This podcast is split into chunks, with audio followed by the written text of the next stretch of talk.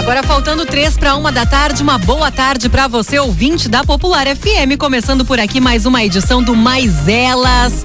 Hoje sábado, dia 15 de agosto, a temperatura neste momento alcançando aí a marca dos 21 graus mais 4 décimos no Vale.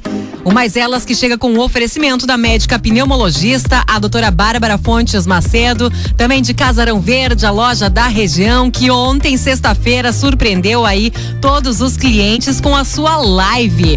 Muito bacana. Luciana, boa tarde. Luciana, tu viu que eu ganhei prêmio ontem na live da Casarão? Eu vi, não foi um, foram dois prêmios. Tu tava disputando comigo, viu? A tua internet estava mais ágil.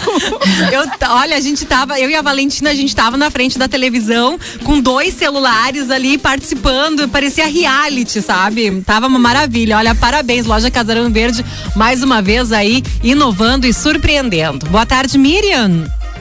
Boa tarde, Rose. Boa tarde, ouvintes. Tudo bem com vocês, gurias? Tudo ótimo e vamos dar uma boa tarde especial ao nosso convidado desta tarde e por uma coincidência a gente já tinha marcado essa temática para hoje, mas ontem era o dia do cardiologista, então já parabenizando o doutor Guilherme Vogt, que estará conosco do Centro Cardiológico de Teutônia, porque hoje vamos falar da saúde do coração e por consequência de toda a nossa saúde. Muito boa tarde, Guilherme. Boa tarde, gurias. Boa tarde, ouvintes do Mais Elas e da Rádio Popular. Bom, cuidar do coração é fundamental, isso é uma, uma coisa óbvia, porque é o nosso motor, mas eu gostaria que você falasse um pouco de como é este dia a dia que você observa a partir dos pacientes. As pessoas têm consciência disso, dessa necessidade de realmente estarmos atentos à nossa saúde do coração, do sistema circulatório e do organismo como um todo? Eu acredito que, na verdade, os pacientes, em sua grande maioria, eles têm consciência das atitudes certas e erradas relacionadas ao coração e à saúde cardiovascular como um geral. No consultório, principalmente as mulheres, a maioria, elas, todas elas, a grande maioria, pelo menos, já vem com as queixas e já vem com a desculpa pelo qual elas não fazem a coisa correta, na maioria das vezes, né? Então isso é uma a, a, a, ter esse conhecimento e saber qual é a, a origem dos problemas cardiovasculares é extremamente importante. A gente procura sempre uh, evitar que o tratamento farmacológico, ou seja, que a medicação seja o único tratamento. A saúde cardiovascular é um estado de espírito, ela envolve saúde mental, ela envolve exercício físico, ela envolve cuidados alimentares ela envolve uma série de coisas, não somente o tratamento farmacológico, ou seja, com remédio das doenças. E isso é uma essa abordagem, principalmente com as mulheres, é de vital importância no consultório para a gente obter uma melhora realmente das doenças, como hipertensão, diabetes, problemas cardiovasculares em geral, que são tão agressivos, né, uh, para os pacientes. Falando de uma linguagem bem direta, as pessoas, a maioria talvez, tenha essa consciência, mas a ficha só cai mesmo, assim, da, da gravidade da coisa quando se depara com um exame, com uma situação de, de emergência ou de um sinal. Exatamente. E na verdade, uma das coisas uh, que eu bato muito no, na tecla com os meus pacientes é de que tratar o problema é muito mais caro muito mais difícil e muito mais trabalhoso do que a gente evitar o problema, né? Então essa a prevenção, ou seja, alguém que nunca teve nenhum tipo de doença cardiovascular severa, é o melhor paciente para a gente evitar que isso aconteça. Um evento catastrófico, por exemplo, como um AVC, um infarto, que são coisas que mudam a vida uh, de qualquer pessoa, a gente precisa evitar ao máximo, ao máximo que aconteça. E isso, a melhor forma que a gente tem de fazer é prevenindo, fazendo os exames regularmente, cuidando com alimentação e fazendo exercício, controlando a pressão alta, todas essas coisas que a gente consegue fazer de uma forma super fácil, desde que haja um trabalho conjunto. Eu sempre digo que é 50-50. 50% é o médico, 50% é o paciente. Não adianta um fazer o trabalho e o outro não fazer direito dos dois lados, né? Não só do, do paciente, mas do médico também. E é interessante porque muitas pessoas não querem usar medicação, né? Quando tu conversa com um grupo de, de pessoas assim, de uma certa idade, todo mundo, ah, eu evito remédio, não gosto de tomar remédio, mas quando se trata desses cuidados básicos e preventivos, a gente ainda é muito falha, eu imagino, né? Pelo número de doenças que a gente tem no, no Sem país. dúvida nenhuma. E, na verdade, o que, que acontece? Uh, o tratamento farmacológico, como eu falei, ele é uma parte do tratamento. Muitas vezes a gente consegue evitar ou diminuir o número de medicações. Uh, eu sempre digo que eu não sei ler o futuro, mas na maioria das vezes a gente tenta prever o que vai acontecer daqui a cinco anos, daqui a dez anos. E isso é um trabalho muito difícil. No consultório, quem já consultou comigo fala, sabe que eu falo que é que nem botar dinheiro na poupança. Ninguém quer, mas é muito importante para o futuro. E isso é, por exemplo, no tratamento farmacológico, às vezes a gente usando um remédio por mais tempo antes, a gente evita o fato da gente ter que tomar três, quatro, cinco, seis no futuro. Então, uh, a indicação de tratamento medicamentoso com remédio, ela tem que ser muito correta.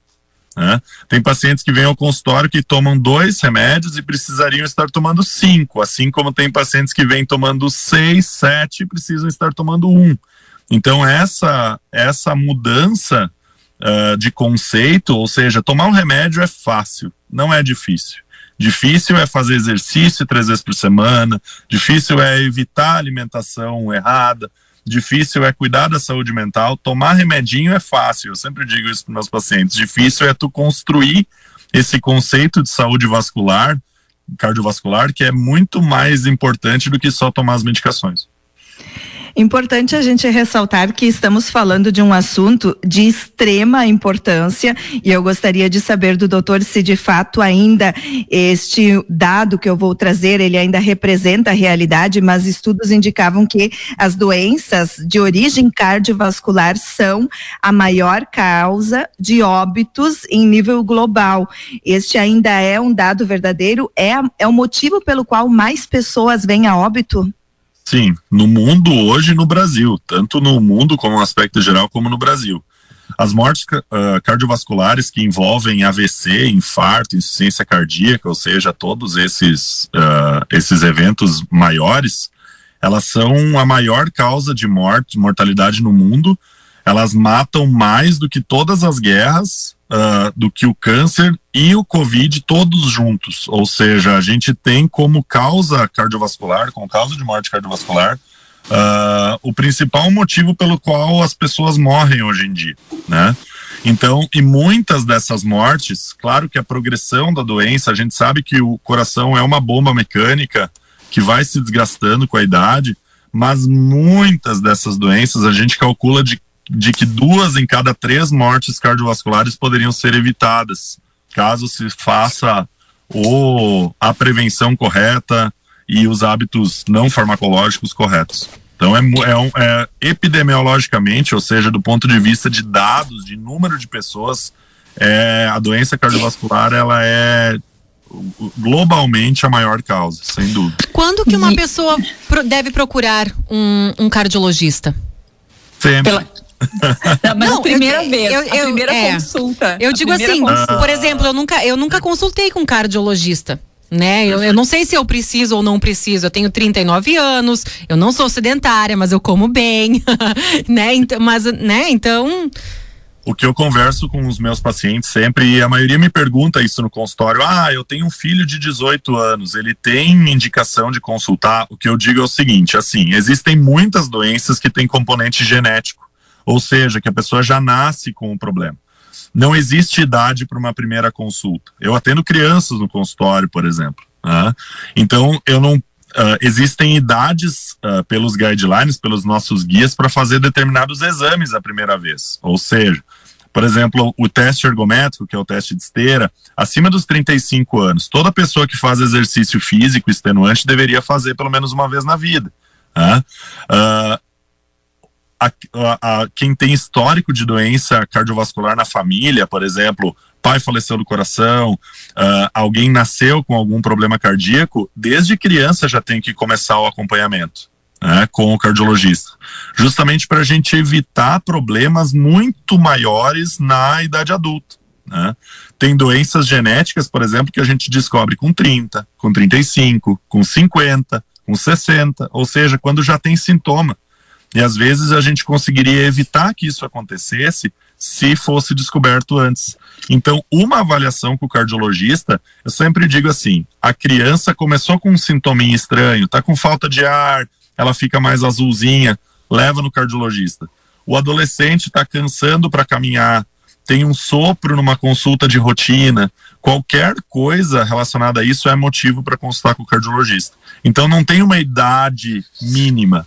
Desde os zero anos até os 120 a gente tem indicação de acompanhar com cardiologista, sem dúvida Se a gente pensasse em termos de prevenção, né, dá para pensar em construção de um histórico, né, doutora? Imagina, por exemplo, aos 18, digamos assim, a, a pessoa saudável, aos 18 vai ao cardiologista, aos 30 e ela vai poder identificar se nesse processo está acontecendo alguma falha, né? Mas a gente tem um pouco a cultura de achar que é um exagero ir ao médico quando não está mal, né? Isso é uma coisa que a gente tem que desconstruir.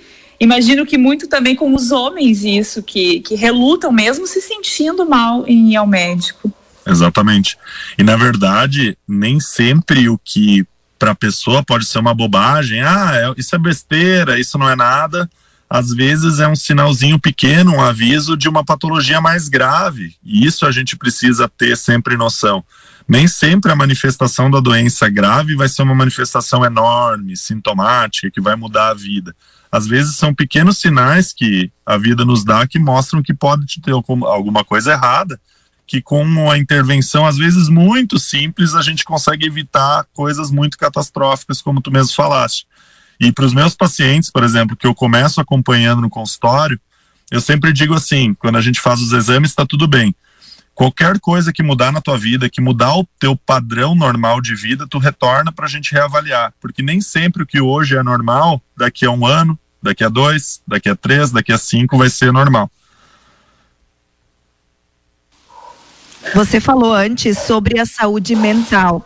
Neste caso, se a pessoa tem algum incidente na sua vida, alguma situação traumática, ou está passando por um momento muito delicado, de sofrimento, isso diretamente pode impactar já na saúde do coração, ou isso é um processo ah, cumulativo ao longo dos anos que vai gerando isso?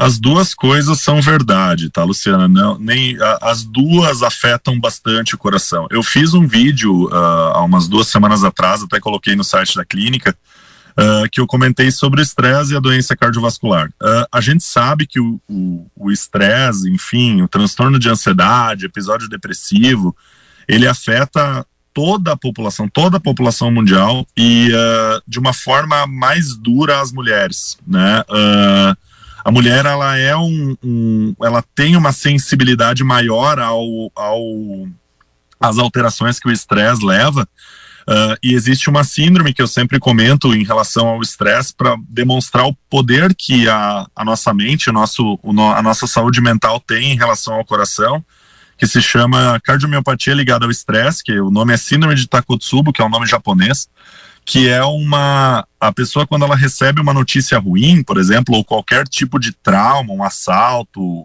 a morte de um ente querido, qualquer uma dessas coisas, ela gera uma descarga de adrenalina muito grande e o coração reage a isso como um infarto, poder, podendo inclusive causar a morte, faz uma, uma dissincronia, uma parada na parede do coração, igual o infarto faz. E não tem uma lesão que causa o infarto, é simplesmente o estresse né? Então, o, a nossa mente ela é muito poderosa em relação ao, ao, ao, nosso coração, ela é muito unida, as duas coisas trabalham juntas, né? E isso repetidas vezes ao longo de um ano, dois anos, digamos num período mais estendido de estresse, pode realmente levar a pessoa a Com certeza, na verdade, é como eu falei, não só o evento traumático, mas sim o estresse ao longo dos anos, a, a a, o transtorno de ansiedade, a depressão, eles são fatores de risco independentes para a morte cardiovascular. O que, que significa isso? Que tu pode não ser hipertenso, tu pode não ser diabético, tu pode não ter dislipidemia, que é o colesterol elevado.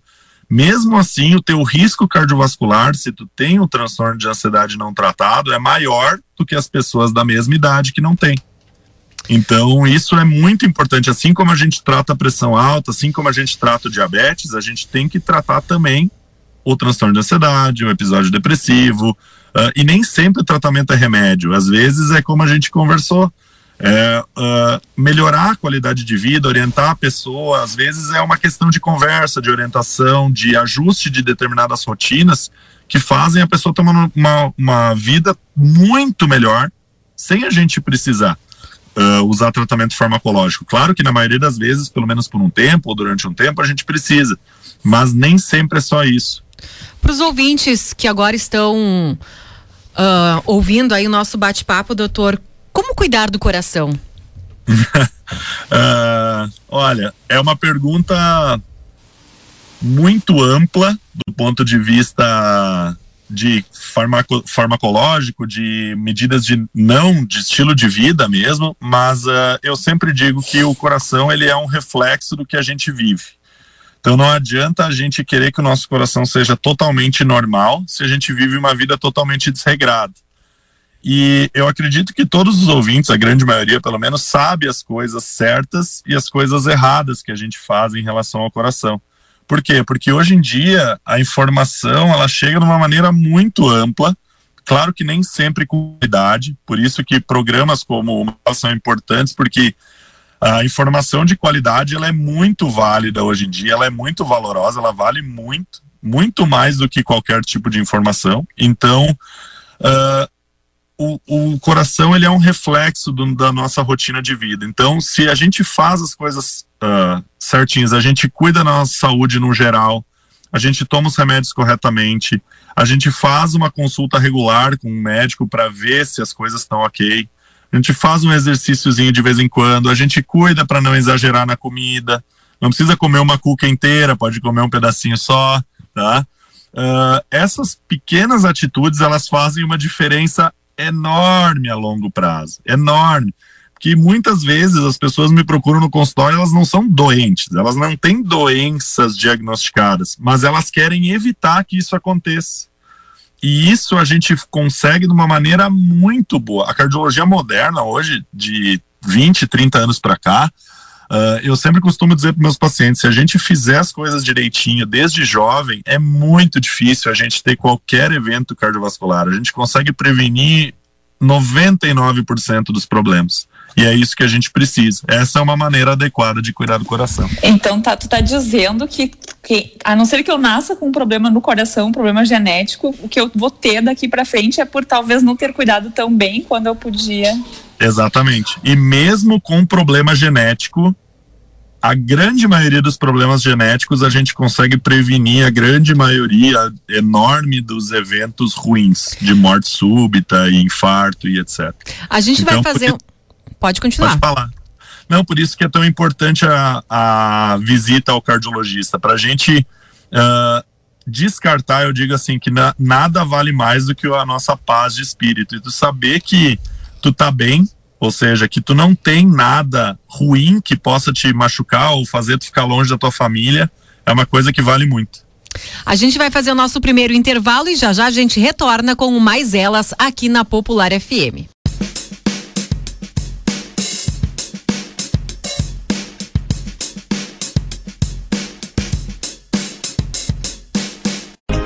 De volta com o Mais Elas na Popular, uma hora 17 minutos. O Mais Elas que chega com o oferecimento de Casarão Verde. Você já conhece o kit tie-dye da Casarão Verde?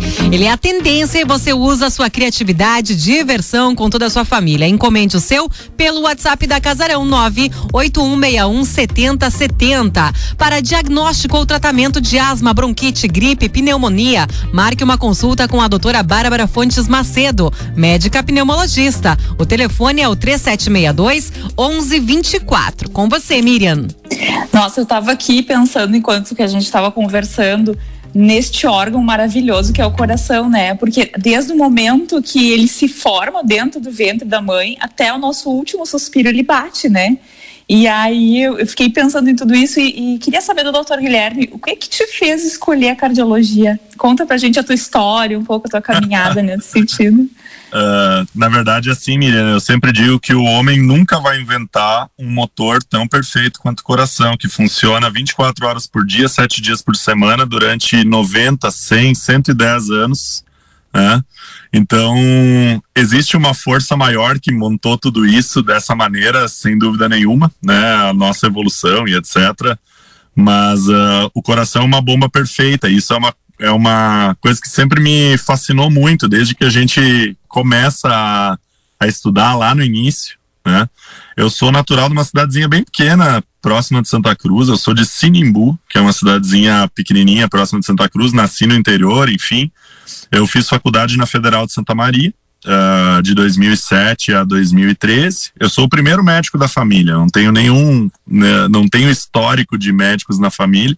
Minha mãe é professora do estado, meu pai é taxista lá na cidade e uh, moram lá ainda, moram na tranquilidade de Sinimbu, que é bem tranquila. E eu fiz a minha residência de clínica médica em Caxias do Sul e fiz residência de cardiologia no Hospital São Vicente de Paulo de Passo Fundo.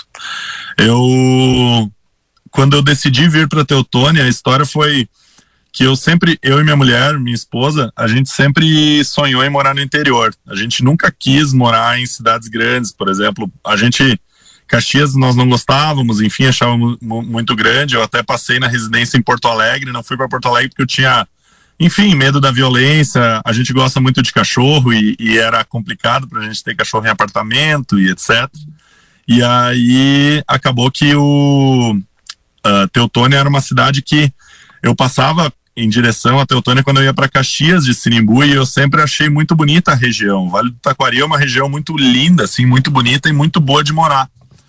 E uh, quando eu decidi vir para cá, o, o, os médicos da cidade, enfim, todos foram muito, muito uh, receptivos comigo.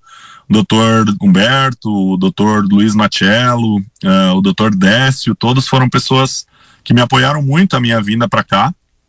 E eu sou, já posso dizer que eu sou apaixonado por Teutônia, assim, adoro a região aqui, gosto de morar aqui. O pessoal me vê na rua, eu ando de bicicleta, eu corro com meus cachorros, eu passei com a minha mulher, enfim. Uh, sou muito. E a população daqui realmente é muito. Uh, ela retribui um, o carinho de uma forma muito alegre, muito gentil. Eu ganho presente no consultório, enfim, o pessoal me traz comida, minha mulher adora, tem um suco de uva que ela toma que é só daqui. Enfim, então essas coisas do interior para mim valem muito. Então... É, e a, e a, tua decisão ela também faz sentido com o que tu dizia de prevenção de doenças cardiológicas, né? Porque o estilo de vida faz toda a diferença. Morar num lugar estressante ou um ambiente estressante vai levando ao doença, ao adoecimento, né? sem dúvida nenhuma. E na verdade, eu sempre, uma das coisas que eu comento com meus pacientes no consultório, que é engraçado, é que uh, em Teutônia não tem desculpa para não fazer exercício, né? Em Porto Alegre, tu não pode sair na rua, depende do horário, tem que cuidar com determinadas coisas. E Teutônia é uma cidade ampla, uma cidade espaçosa, enfim, tu tem lugares para fazer atividade física Uh, então, assim, eu digo, olha, se morasse em Porto Alegre, tudo bem, mas em Teutônia não tem desculpa, tá? Então tem que caminhar, tem que andar de bicicleta, tem que fazer hidroginástica, qualquer coisa. Agora, em relação a esse ponto das desculpas que você mencionou lá no início, que as pessoas já chegam se explicando, justificando por que não fazem. Como a gente pode mudar essa cultura para que, de fato, assim, uh, se to, esteja mais atento não só à teoria de ter conhecimento, mas de realmente pegar este conhecimento e colocar em prática por uma vida mais saudável desde logo e não para corrigir lá nos 70, 80 anos. Eu sempre digo para uh, os meus pacientes que uh, o, o, a saúde cardiovascular, ou seja, tu estar bem contigo é uma coisa que a gente constrói com o tempo eu jamais vou exigir das pessoas que chegam no meu consultório, por exemplo, na primeira vez, a pessoa é totalmente sedentária, chega em casa só. E, e geralmente elas têm um motivo para isso. Uh, por exemplo, o paciente trabalha o dia inteiro, o dia inteiro pesado, ele trabalha das seis da manhã às nove da noite, chega em casa, a última coisa que ele vai querer fazer é uma caminhada. Né? E é justo isso, eu jamais vou exigir que ele saia para fazer um exercício físico assim. Mas geralmente uh, o tempo ele é utilizado de uma forma errada muitas vezes. Ou seja, tu dá uma caminhada com a tua esposa é a mesma coisa que tu sentar e tomar um chimarrão.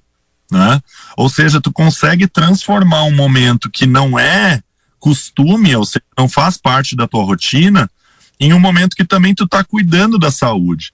Então nem sempre é uma questão de exercício extenuante, de tu botar tênis e voltar suado, mas sim uma caminhada leve, uma atividade que também faça bem para tua cabeça. esse momento para ti mesmo é muito importante, principalmente para a mulher. Eu sempre digo, às vezes a mulher tem filhos, uh, trabalho, cuida da casa, ou seja, trabalha durante 24 horas por dia. Enquanto está acordada, está trabalhando, porque trabalhar em casa também é trabalho. Da mesma forma, talvez até mais pesado do que um trabalho uh, remunerado, assim, digamos, da, da questão de, de, de serviço. Mas a mulher precisa ter um tempo para ela. Nem que seja 30 minutos, nem que seja 45, ou seja, para fazer alguma coisa que dá prazer. E o exercício físico, ele libera no nosso cérebro um hormônio chamado endorfina. Né? Esse hormônio, ele age praticamente como um calmante natural, ele é um antídoto para o estresse do dia a dia. E por isso que ele é tão importante, não é só uma questão de caminhar para tu te sentir melhor, mas sim fisiologicamente, ou seja, fisicamente o exercício faz muito sentido. Então eu tenho pacientes, por exemplo, que eram totalmente sedentários. Aí eles vêm no consultório e dizem, olha, desde que eu comecei a caminhar, eu me sinto melhor. E isso não é um, não é dois, não é cinco, é todos, é todos, é sempre. E nesse sentido de mitos ainda que a gente falava, mitos e desculpas, Aqui no interior, as pessoas têm o hábito de usar banha na alimentação. e aí tem uma discussão: banha é melhor que azeite, azeite é melhor do que banha. O que, que tu me diz sobre isso, doutor?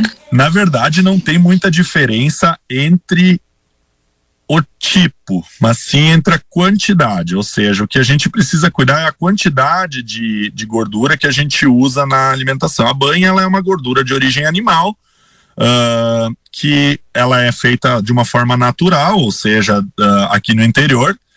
E claro que eu sempre para meus pacientes eu oriento que quanto mais natural for a nossa alimentação, mais a gente está fugindo de coisas que talvez, que a gente ainda não sabe, possam nos fazer mal no futuro. Né? Então, assim, eu não vou recomendar para o meu paciente, olha, tu tem que usar banho, não pode mais usar azeite, mas é que o que interessa mais é a quantidade que tu vai usar né? Uh, aqui, por exemplo, no interior, a gente consegue comer muito bem, ou seja, de uma maneira correta, sem gastar muito dinheiro. O que numa cidade maior é muito difícil. Né? Uh, por exemplo, assim, aqui eu como morango que eu sei de onde vem, eu como uva que eu sei de onde vem, o meu leite eu sei de onde vem, e isso é uma coisa que tem um valor do ponto de vista de saúde cardiovascular incrível. Por quê? Porque a gente sabe a origem do nosso alimento e isso, para quem mora numa cidade maior, não consegue. Então, essa, esse cuidado numa cidade como Teutônia, ou enfim, no Vale do Taquari em geral, é muito mais fácil do que numa cidade maior. Quais os principais erros que você percebe que as pessoas cometem em termos de alimentação que comprometem a saúde cardiovascular? Uma coisa que eu sempre comento com os meus pacientes, a nossa origem aqui, a, em grande maioria, é alemã italiana, né? A alemã domina, enfim, Teutônia, mas uh, o alemão, as comidas alemãs, enfim, elas são muito boas. Eu sou alemão, enfim, adoro cuca, adoro to, to, to, todo tipo de alimento, assim, de origem alemã muito boa, mas a alimentação de origem alemã e italiana, procuração, ela é péssima, né? Por quê? Porque ela tem muito carboidrato, muito, excessivamente, e ela tem muito sódio.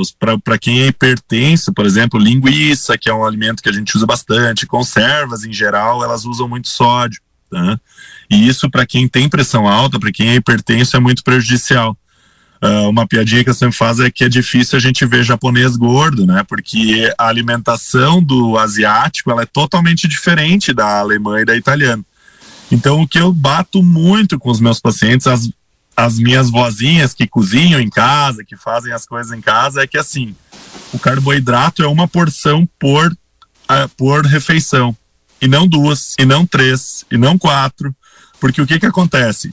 A quermesse no interior, eu sou de Sinimbu, no interior de Sinimbu, quermesse é igual em Teutônia, ou seja, a mesma coisa. Como é que é? Salada é maionese, aí é arroz, purê, massa e molho. Ou seja, são quatro carboidratos antes de tu chegar em qualquer outra coisa. Então, e ainda tem a cuquinha, né? Cuquinha, e ainda tem a cuquinha ali fazendo parte do buffet ainda. Né? Exatamente. Então, um dos erros que a gente comete é achar que assim, que por exemplo, quem não come doce não vira diabético. Isso é um mito total, tá? Por quê? Porque o carboidrato ele é quebrado dentro do nosso corpo em glicose, que é açúcar da mesma forma, né? Então, assim, O excesso de carboidrato é muito prejudicial para a saúde cardiovascular, principalmente a longo prazo. E é a nossa base alimentar, ou seja, a nossa alimentação é muito mais fácil tu fazer uma torrada do que tu comer alguma coisa diferente em relação a isso. Tá? Mas se a gente se educa de uma forma correta, a gente consegue trocar ou substituir ou diminuir por outras coisas, tá? Que fazem muita diferença, principalmente a longo prazo. Claro que eu não vou dizer assim, ó, tu não pode mais comer pão, tu não pode mais comer bolacha, tu não pode mais comer cuco, mas tu precisa diminuir a quantidade. Isso é muito importante. Então a gente pode dizer que dificilmente uma pessoa com sobrepeso ou obesa vai ter saúde cardiovascular. É muito incomum, muito incomum. E na, por quê? É como a gente, eu sempre dou o exemplo do motor. O coração é um motor. Quando a gente é gordinho, tem sobrepeso ou obesidade, o nosso motor ele tem que trabalhar mais do que o normal. Se ele tem que trabalhar mais do que o normal, mecanicamente ele vai durar menos. Ou seja, ele vai dar problema antes, ele vai começar a ter sobrecargas antes, ou seja, alterações na dinâmica do coração que vão fazer a pessoa ter doenças cardiovasculares antes de alguém que não tem sobrepeso ou obesidade. A gente vai fazer mais um rápido intervalo e daqui a pouquinho a gente retorna com o nosso bate-papo aqui no Mais Elas.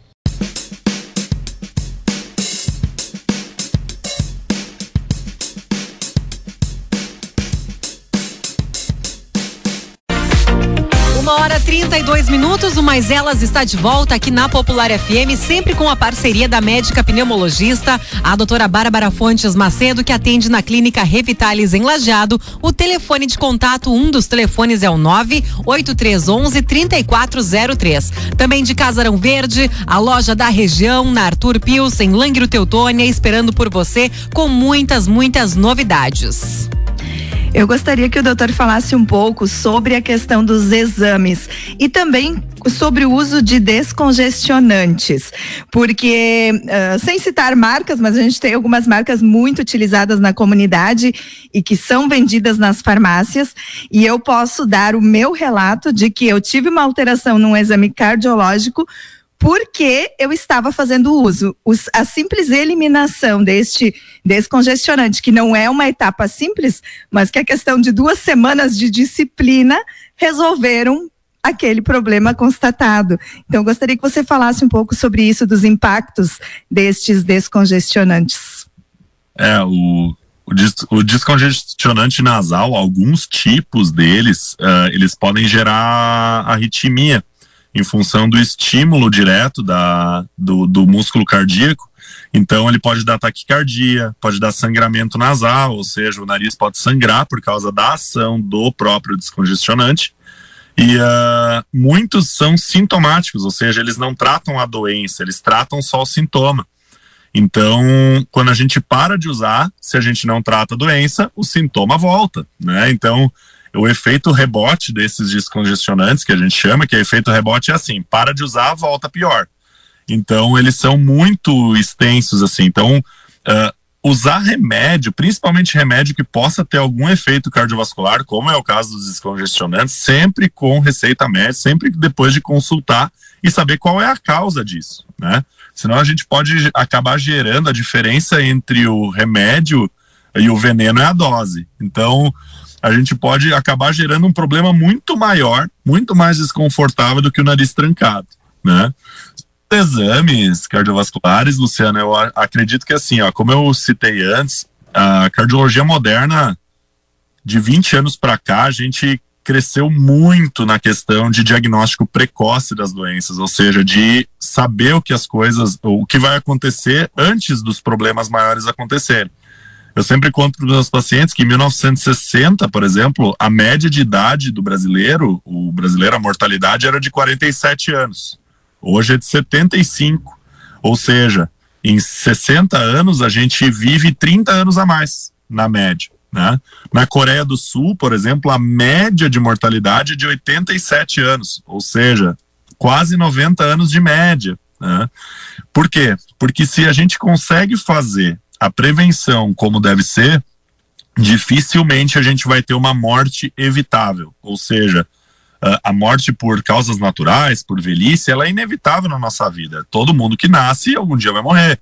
Mas o que a gente precisa botar na cabeça é que a gente não precisa morrer de infarto aos 60, não precisa morrer de infarto aos 50, porque a gente consegue, com um exame simples e com uma avaliação cardiológica de qualidade, ou seja, ser bem avaliado, ser avaliado com cuidado, ser avaliado com Uh, não é somente o exame, e sim a história da pessoa, a história dela, a história da família, os hábitos alimentares, os hábitos diários, tudo isso faz muita diferença.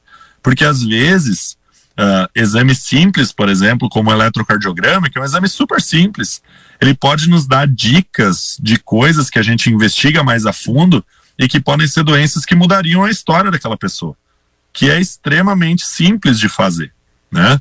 Então cada exame tem a hora certa, tem a indicação certa e tem o paciente certo. Não é assim, ah, vou no cardiologista e atira todo tipo de exame e aí vê o que vem. Não é assim que funciona. A gente precisa fazer uma avaliação correta e isso é uma coisa que uh, mudou muito de uns tempos para cá na questão cardiológica, sem dúvida nenhuma. A gente ainda nem falou de sintomas, não vai dar tempo de falar de tudo. Mas acho que antes de encerrar e de uh, finalizar essa temática para hoje, seria importante você falar um pouco dos primeiros sinais que surgem quando a pessoa já tem, está, vamos dizer assim, num risco de pré-infarto ou pré-AVC, para que as pessoas tenham consciência dessa observação. E eu queria só acrescentar a tua pergunta, Luciana, o fato de que agora com a pandemia a gente ouve muitas pessoas dizendo que tem dor no peito, falta de ar, né? E, e eu fico imaginando a confusão que deve gerar para quem, quem se preocupa com a questão, né? Sem dúvida. Na verdade, assim, sobre a questão cardiológica em relação com a pandemia, uh, tem um dado muito interessante que é uh, que foi divulgado numa revista médica logo no início da pandemia, quando estourou nos Estados Unidos, em Nova York, por exemplo, quando estava no, no auge da pandemia, a morte por infarto uh, no mês de maio, se eu não me engano, aumentou em 800% em Nova York. Por quê? Porque as pessoas não procuravam emergência, elas pararam de fazer exame, ou seja, não faziam mais os exames cardiovasculares de rotina em função do medo da pandemia. E isso acabou, porque muitas vezes, assim, a, a, a, gente chama de exames eletivos, são os exames que podem esperar. Mas muitas vezes eles não podem esperar. Ou seja, a gente não tem como adivinhar que aquela pessoa está em risco de fazer um infarto ou de fazer um evento agudo antes da gente olhar o exame. Então, nesse ponto, a pandemia do Covid-19, ela foi muito danosa. Ela e não... entra aí, doutor, um ponto importante que você falou de uma situação dos Estados Unidos, mas aqui na região nós também tivemos uma brusca redução destes exames. Numa entrevista com então o diretor uh, do Hospital Ouro Branco, o André Lagaman, ele colocava, acho que foi no semestre, foram 20 mil exames laboratoriais, que são exames mais simples, a menos. Então, em todas as áreas teve essa redução.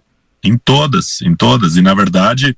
Uh o dado ele se reflete, ele não é um dado exclusivo de Nova York, ele é um dado que se reflete na realidade brasileira e na realidade aqui de Teutônia, sem dúvida nenhuma. Eu, por exemplo, não fechei o consultório desde o início e os meus colegas uh, cardiologistas também não, quando nós conversamos, por quê? Porque a gente sabe que o Covid ele é muito agressivo, mas o infarto, o AVC são tão agressivos o quanto.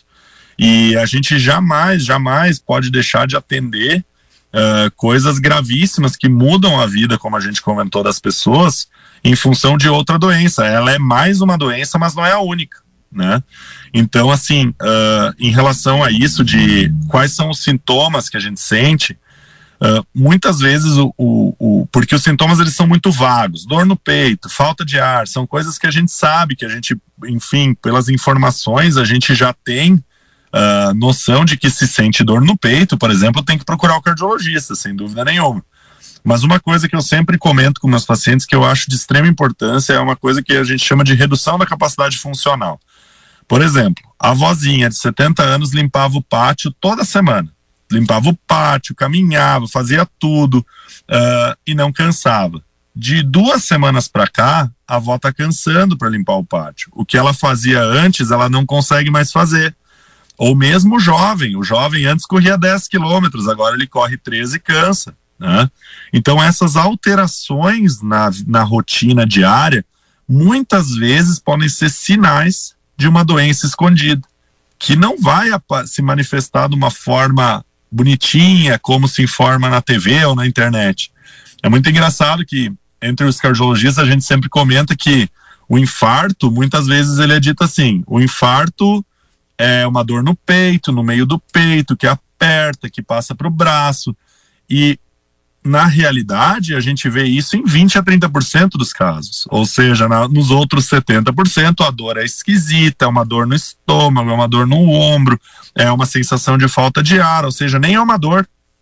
Então, por isso que a gente precisa acompanhar e avaliar da melhor forma possível os pacientes.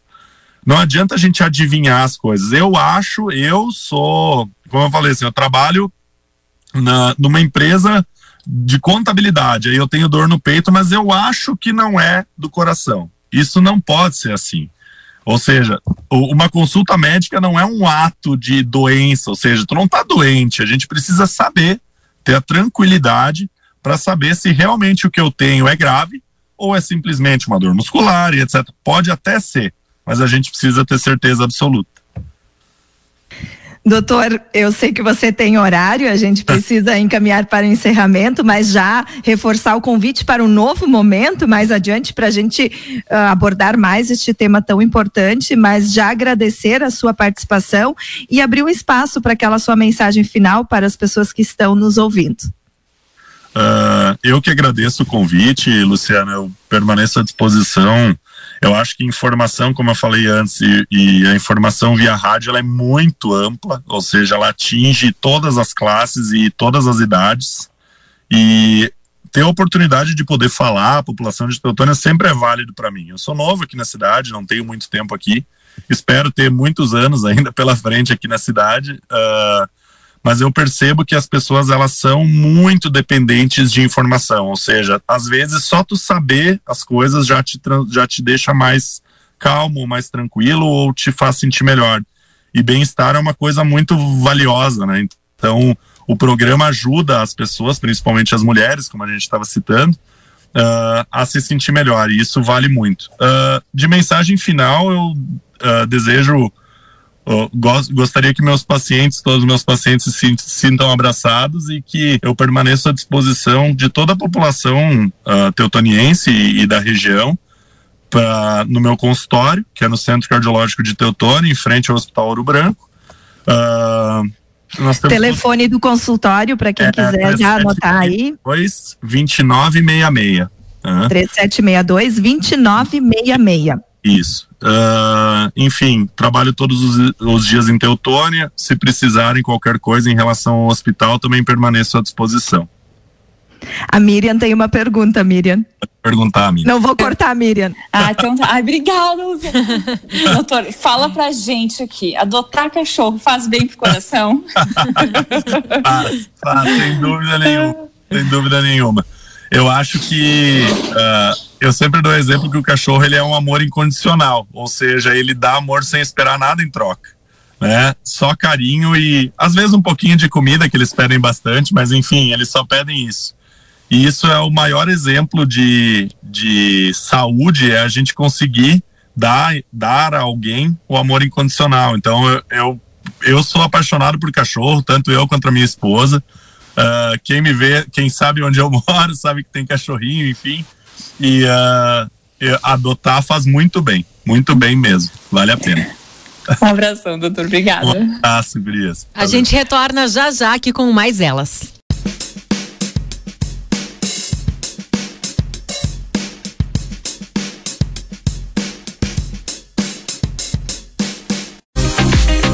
Bloco do Mais Elas invadindo seu rádio, faltando aí 14 para as duas da tarde. A temperatura marcando 21 graus e meio no Vale. Mais Elas que tem um oferecimento da loja Casarão Verde. Você já conhece o kit tie-dye da Casarão? Ele é tendência e você usa a sua criatividade e diversão com toda a sua família. Encomende já o seu pelo WhatsApp da Casarão Verde, 98161 7070. Médica pneumologista, doutora Bárbara Fontes Macedo, que atende também na Clínica Revitalis em Lajado pelo telefone 98311 3403. O doutor Guilherme foi, mas a gente continua com você aqui no Mais Elas. E gurias e aos nossos ouvintes, nós estamos falando de saúde hoje. E agora nós vamos falar um pouco de outro assunto de saúde pública, que aliás ontem eu tive a oportunidade de participar de um evento muito uh, relevante nesse tema, nessa temática.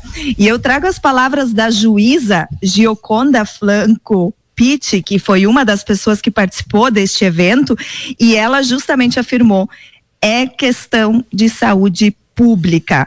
Falamos da campanha de prevenção da violência contra a mulher. Ontem foi realizado o lançamento regional da campanha Máscara Roxa aqui no Vale do Taquari. Esta campanha ela tem a parceria de farmácias de todo o estado e ainda farmácias novas podem aderir ao projeto, mas já temos farmácias em Teutônia, Westfália, Poço, Imigrante, em várias cidades aqui da região que estão participando.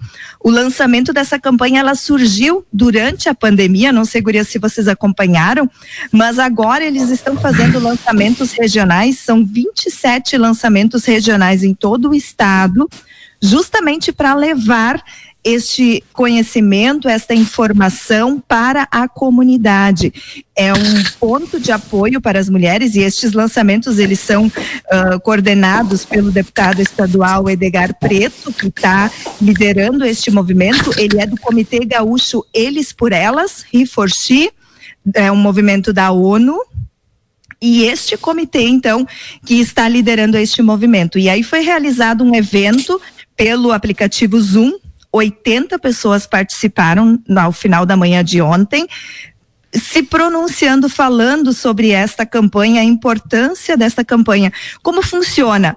A mulher, neste momento de pandemia, as mulheres que sofrem violência, elas passaram a ter menos assistência, menos possibilidade de pedir ajuda, porque estão mais reclusas no lar e a maior incidência de violência doméstica é justamente dentro de casa. Então esta campanha ela propõe que as mulheres possam chegar numa farmácia, que é um local frequentado pela maioria das pessoas, e ao pedirem uma máscara roxa, a rede de assistência é acionada para socorrer esta mulher. Então, essa campanha é muito forte em todo o estado e, por vezes, a gente já falou muitas vezes desse assunto aqui no Mais Elas e às vezes até recebe críticas por abordar tanto essa temática e a gente mesmo se questiona, será que precisa tanto? Precisa. Foram trazidos dados ontem através da Jennifer Schender, de que ela é do setor de assistência social de Santa Cruz, da Diocese de Santa Cruz, e ela trouxe números da Prosergues. 53 mulheres assassinadas no Rio Grande do Sul no primeiro semestre deste ano mais 180 tentativas de feminicídio foram registradas. E ela coloca na sua fala: nada justifica perder uma vida. É, a gente engasga, né, Luciana, quando tu falaste esse número de 53.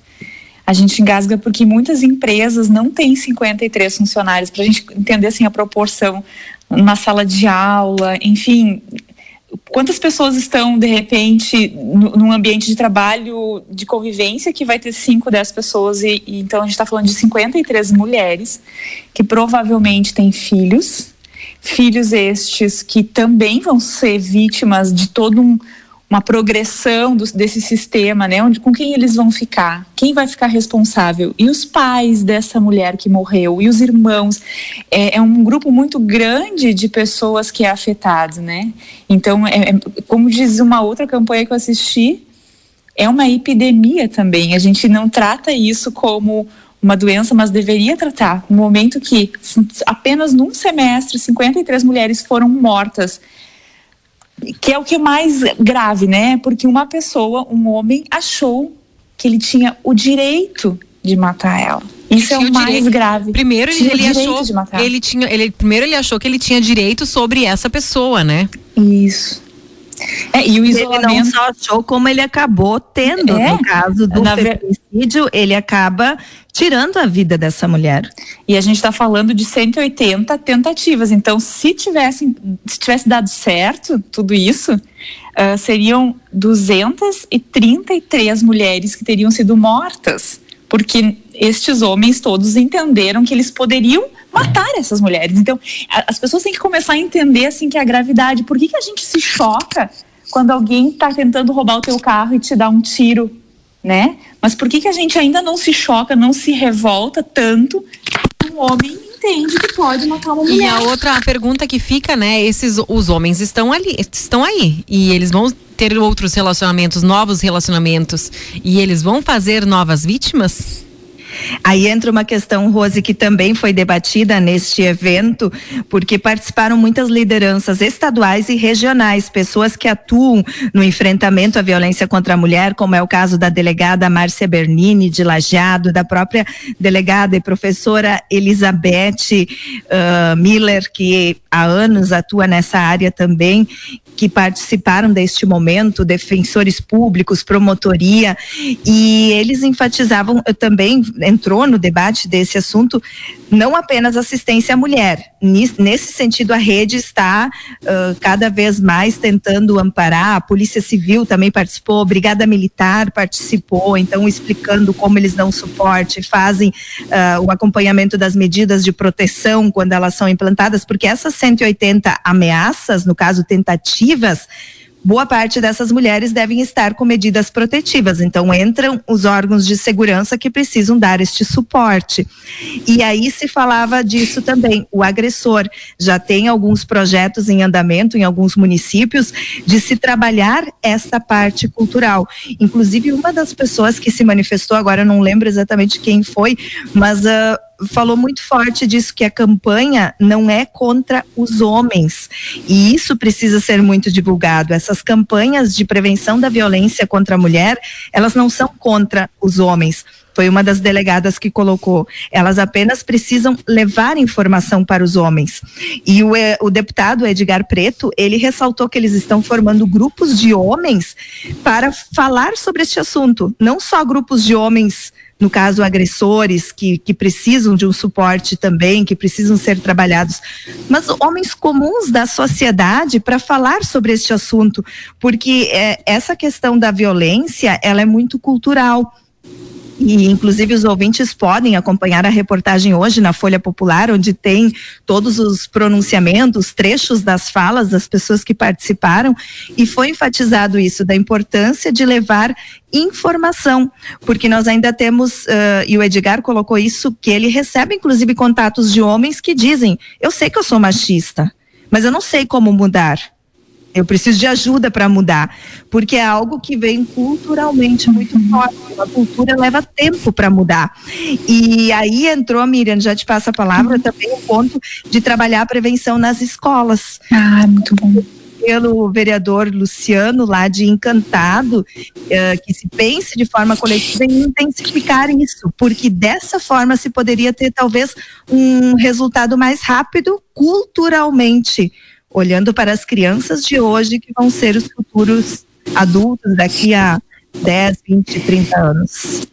Eu queria compartilhar duas coisas que, que estão na minha tela aqui do meu computador. Eu entrei num site para procurar a informação correta para passar aqui sobre o tempo de existência da Lei Maria da Penha, né? Que ela é uma lei que existe desde 2006, mas é nada, né? 2006, assim, em tempo histórico, é, é nada. Então, até 2006, matar uma mulher não era considerado feminicídio. Por isso a gente também usa essa expressão, né? Quando um homem mata uma mulher simplesmente por uma, uma questão de gênero, de achar que ele pode, que ele tem o direito, de que por ser macho não pode ter o seu, não pode ter o seu, seu ego ferido, né? Vamos, a gente poderia colocar tantas coisas culturais que entram nessa questão, né?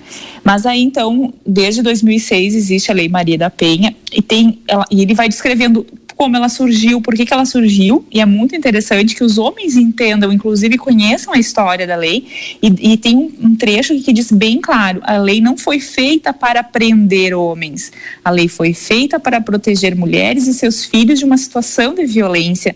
Quer dizer, como a, a delegada Márcia Bernini diz, a gente não quer prender os homens, a gente dá o aviso, ele, ele, ele cometeu uma violência, ele cometeu um ato de, de agressão e a a mulher faz a denúncia, por exemplo, ele vai ser alertado, ele vai ser, vai ser dito para ele: você cometeu um erro, você tem que parar por aqui. Quando ele insiste, quando ele vai para uma via mais perigosa, ou dependendo da circunstância toda, aí sim que ele é preso. Então, ele tem a escolha também, né, de parar antes de ter que ir para a cadeia, antes da vida da mulher ser preservada com ele indo para a cadeia, né? E, e, nesse site que eu entrei, só para complementar rapidinho, Luciana, ele é um site Jus Brasil e ele tem é, foi publicado pelo Tribunal de Justiça de Santa Catarina tá? E ao mesmo tempo que eu entrei aqui para buscar informações, abri um chatzinho de conversa e, diz, e, dizia assim: fale agora com um advogado online. Então, para as mulheres que de repente estão em casa, em isolamento e estão com dificuldade, inclusive de buscar ajuda fora de casa, entra, em, entra nesse site, dá uma mexida na internet que existem esses, essas alternativas. No momento que tu provavelmente puxa uma conversa e nesse chat também tu consegue ajuda já para para tentar sair de uma situação de violência. É, e na questão de ajuda, tem toda a rede de enfrentamento na região, vários órgãos, o CREAS, o próprio Major Fábio Kuhn da, da Brigada, ele ressaltou muito 190, 24 horas à disposição para auxiliar e, e fazer este amparo, mas eu gostaria de, antes de a gente finalizar, falar das farmácias, porque a máscara roxa é isso, é chegar na farmácia e poder, de forma discreta, pedir para comprar uma máscara roxa. Com este sinal, com este código, a mulher está pedindo socorro e será acionada a rede de apoio que tem toda uma instrução de abordagem para tentar ajudar esta mulher, então, a sair desta situação.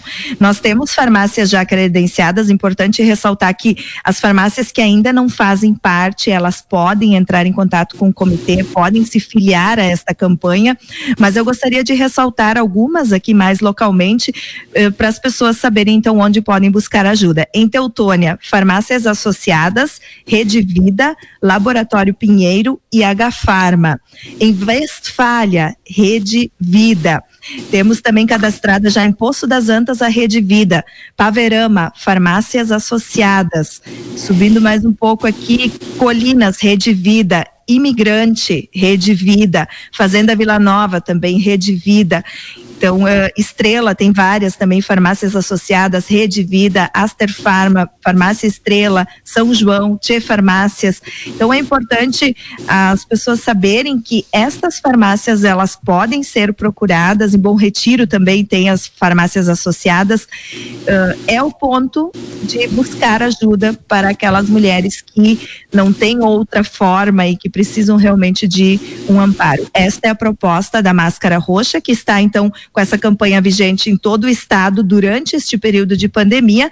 E ontem, neste evento, inclusive, surgiu a sugestão de que pós-pandemia, essa campanha que se formou, ela prossiga com um novo código, então, a ser estudado, para que sempre as farmácias continuem sendo um ponto de referência para buscar ajuda. E até porque, né, Luciana, eu acredito que muitas mulheres que sofrem agressão em casa, eu fiquei pensando nisso agora quando a Miriam estava colocando a questão de procurar na internet, né, alguma forma de ajuda também, algum site. Será que as, as mulheres elas, elas têm acesso à internet? Será que elas podem sair de casa? Será que elas vão poder ir para a farmácia para comprar qualquer coisa e usar desse código? Então, é muito importante sempre haver novas campanhas com novos códigos e com certeza fazer a disseminação disso, porque alguma, alguma mulher com certeza ela vai ser boicotada, sabe? Ela não vai conseguir chegar nesse ponto aí. Rose, nesse ponto que você levanta, entra também a importância do serviço da Emater. A Ana Cândida Bart, aqui de Teutônia, participou e tivemos também a manifestação da Elisângela Teixeira, que falou em nome da Emater estadual, e elas ressaltaram que a Emater também faz um trabalho muito forte, principalmente com as mulheres do interior, porque estas geralmente têm mais dificuldade para saírem sozinhas de casa, e então, quando estão numa situação de sofrimento de violência, têm mais dificuldade de pedir ajuda. Então a Emater ela está preparada neste sentido e os extensionistas da Emater são um dos elos em que as mulheres também podem pedir ajuda e estarão sendo assistidas. Por isso que a Emater ela faz parte da campanha, ela já é associada do movimento He for She e está nesta causa também porque percebe. Teve uma outra fala também de uma que é do movimento das mulheres uh, das agricultoras da, da pequena agricultura, e ela também falou, a Vanderleia Nicolini, ela disse que muitas vezes esses técnicos, eles acabam sendo o único refúgio para o desabafo e as denúncias, porque ela destacou que a violência é muito forte no campo, culturalmente é muito forte e que às vezes essas mulheres, algumas não têm nem contato social, então elas não têm uma amiga próxima que elas encontram sozinha, que elas podem pedir ajuda. Então a gente falando assim parece meio utópico, parece que não pode ser real, mas é real. Eles trazem dados, eles trazem números e isso está acontecendo na nossa sociedade. Então vamos lembrar do número 180 também, que é um número de denúncia anônimo, né? Então, às vezes, um filho que presenciou uma situação, uma, uma visita a essas mulheres, ou enfim, uma situação em que tu tenha clareza de que isso está acontecendo, liga para o 180, diz o que está acontecendo, que pessoas especializadas vão chegar na casa dessa mulher sem comprometer quem fez a denúncia, e talvez essa seja a única alternativa da, de, de, de salvar essa mulher, né? Acho que é isso, né, Rose? Vamos encerrando, já estamos aí passando das 14 horas e lembrar que a loja Casarão Verde hoje ainda está com as promoções da live de ontem, então dá tempo de chegar lá, comprar três blusinhas e levar a, a terceira, pagar duas e levar a terceira pagando somente 10 reais e se levar três, leva a quarta de presente. Isso mesmo. Hoje de manhã a gente levantou lá em casa, tomamos café da manhã e já fomos fazer as comprinhas. Eu saí com alguma coisa. A Vitória, a Vitória foi a mais econômica. Ela aproveitou as promoções ainda do, da linha de inverno com 50% de desconto. E a ah. Valentina foi a que mais gastou, né? Mas então pré-adolescente a gente dá uma colher de chá, mas também é muito lindo. Tem muitas coisas lindas na Casa Arão Verde e é para toda a família. É para o pai, é para a mãe, é para o filho, é para quem você quiser. Só não tem para o cachorro, tá, Miriam? Ainda. Ah, eu, ah, não, eu ia me despedir justamente dizendo assim, hashtag adote um amor, né? Adote um cachorrinho. Então tá. Existem várias formas de ser feliz no final de semana, né? Oi, Luana! então tá, mas elas retornam no próximo sábado com mais algum assunto relevante, importante, também esperando a sua participação aqui na Popular.